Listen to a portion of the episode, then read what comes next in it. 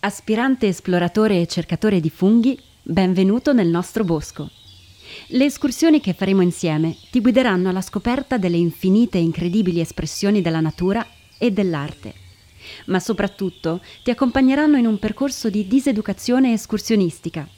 Ci muoveremo più con la mente che con le gambe, eviteremo i sentieri battuti e troveremo anzi nuove vie e nuovi passaggi non ci chiuderemo nelle solite categorie dell'andar per boschi, ma cercheremo invece di tracciare il nostro personale cammino. Non daremo nulla per scontato, andremo in cerca di posizioni sempre diverse, ambientali e artistiche che siano. Ti serve qualche strumento per iniziare. Prima di tutto, procurati un biglietto per la mostra Unlearning Categories a Museion. È quello il bosco immaginario in cui ti condurremo. Indossa comodi scarponi, porta con te una bussola, un bastone e un binocolo.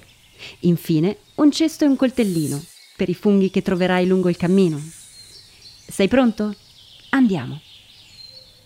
La prima passeggiata che ti proponiamo non è una vera passeggiata. Diciamo che è una perlustrazione preliminare per iniziare a mettere il tuo corpo a suo agio nell'ambiente selvatico e per prendere confidenza con gli elementi che ti circondano Considerali come singole parti di un tutto perfettamente simbiotico. Scegli un punto che ti piace, fermati e ruota semplicemente su te stesso con gli occhi ben aperti. Nicolò De Giorgis ti suggerisce il posto ideale per questa passeggiata immobile e circolare.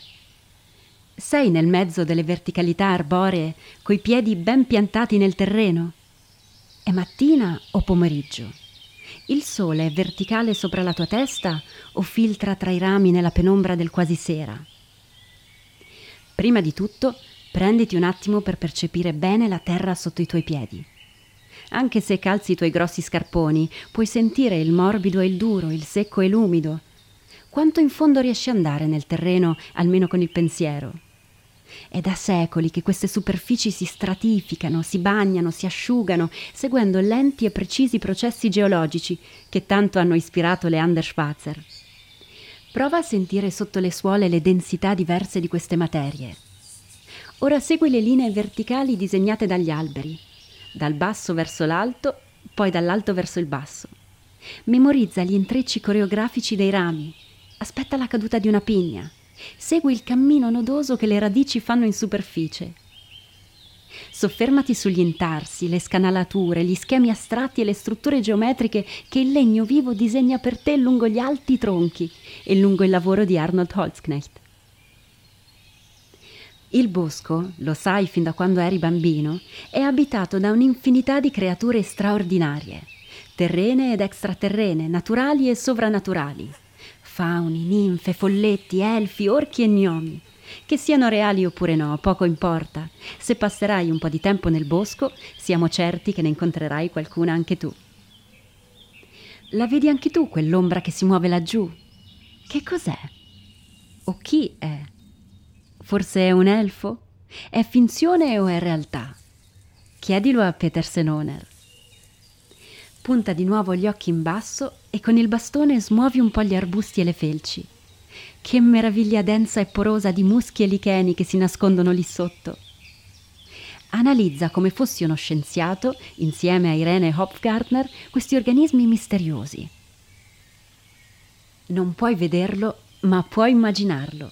Il sottosuolo un intricato reticolato di microorganismi, funghi, alghe, batteri, tutti impegnatissimi a compiere il prezioso lavoro di scomposizione dei resti della superficie per permettere alle radici di riassorbirli. Immaginalo come l'immenso tessuto intrecciato, multiforme e colorato di Barbara Gamper, in cui ogni filo dipende dal successivo e dal precedente e su cui ogni trama crea un'intensa relazione tra il sopra e il sotto, il fuori e il dentro. Ultimi ma non ultimi, eccoci ai funghi.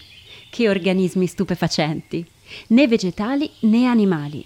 Sono un vero e proprio regno a sé, tutto da scoprire.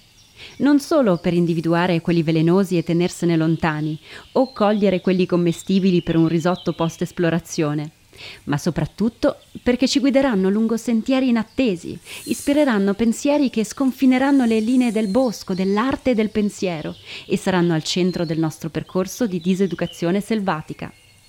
Tieni a portata di mano cesto e coltellino, mi raccomando. Torneremo a cercarli, trovarli e coglierli presto, nelle prossime passeggiate.